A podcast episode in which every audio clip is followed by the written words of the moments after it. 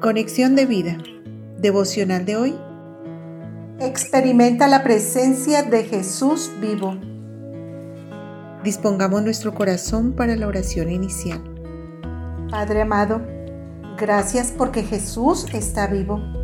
Haz que mi corazón arda cuando estudio tu palabra y también al congregarme con mis hermanos en la fe para experimentar tu presencia por medio de tu Santo Espíritu.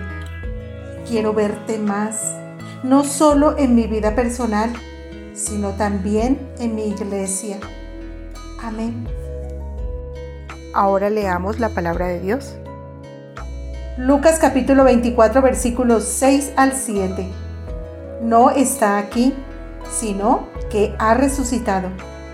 Acordaos de lo que os habló cuando aún estaba en Galilea, diciendo, es necesario que el Hijo del Hombre sea entregado en manos de hombres pecadores y que sea crucificado y resucite al tercer día.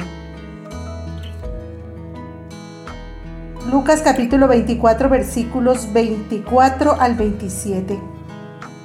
Y fueron algunos de los nuestros al sepulcro y hallaron así como las mujeres habían dicho, pero a él no le vieron. Entonces él les dijo, Oh insensatos y tardos de corazón para creer todo lo que los profetas han dicho. ¿No era necesario que el Cristo padeciera estas cosas y que entrara en su gloria? Y comenzando desde Moisés y siguiendo por todos los profetas, les declaraba en todas las escrituras lo que de él decían. La reflexión de hoy nos dice, ¿cómo podemos encontrarnos con Jesús hoy? La resurrección no solo fue un hecho histórico, sino un encuentro para muchas personas con el Cristo resucitado. Hoy también podemos experimentar su presencia para eso necesitamos entender que su resurrección cambió el mundo para siempre.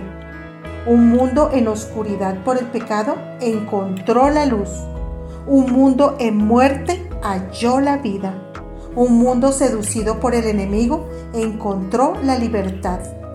Porque Cristo venció la muerte, el pecado y las tinieblas, levantándose victorioso de su tumba. Jesús ganó una gran victoria para nosotros. No se trató simplemente de una presencia espiritual. Su cuerpo físico resucitado y transformado se hizo presente a sus discípulos y se reveló a ellos de dos maneras. La primera manera es que se les apareció físicamente, primero a las mujeres, después a los dos discípulos en el camino de Emaús y luego a los once, cuando estaban reunidos. La Biblia a través del apóstol Pablo asevera que se apareció a más de 500 hermanos. En Primera de Corintios 15 del 5 al 6 dice, y que apareció a Cefas y después a los doce. Después apareció a más de 500 hermanos a la vez, de los cuales muchos viven aún y otros ya duermen se le apareció a Jacobo y por último dice Pablo que a él. Y todas estas personas estuvieron dispuestas a morir por esa verdad. La pregunta hoy es, ¿de qué manera se nos ha aparecido a nosotros? De pronto no lo hemos visto físicamente, pero se ha manifestado de manera poderosa en nuestras vidas por la presencia vivificante de su Espíritu que mora en nosotros. La segunda manera es por medio de las escrituras. Y comenzando desde Moisés y siguiendo por todos los profetas, les declaraba en todas las escrituras lo que de él decían.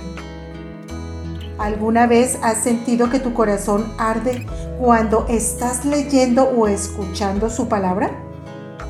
Eso es lo que debería suceder cada vez que se nos revela a Jesús a través de la Biblia en Lucas 24, 32, fue revelado a sus dos discípulos. Y se decían el uno al otro, ¿No ardía nuestro corazón en nosotros mientras nos hablaba en el camino y cuando nos abría las escrituras? Cada vez que estamos reunidos, Jesús se hace presente en medio de su iglesia. Él lo prometió y lo cumple. Recordemos Mateo capítulo 18 versículo 20. Porque donde están dos o tres congregados en mi nombre, allí estoy yo en medio de ellos. Si queremos experimentar la presencia del Cristo vivo en nuestras vidas, asegurémonos en primer lugar de congregarnos para compartir unos con otros y en segundo lugar, escuchemos con profundo anhelo su palabra, para que arda nuestro corazón cada vez que Cristo es revelado a través de ella. Visítanos en www.conexiondevida.org. Descarga nuestras aplicaciones móviles y síguenos en nuestras redes sociales.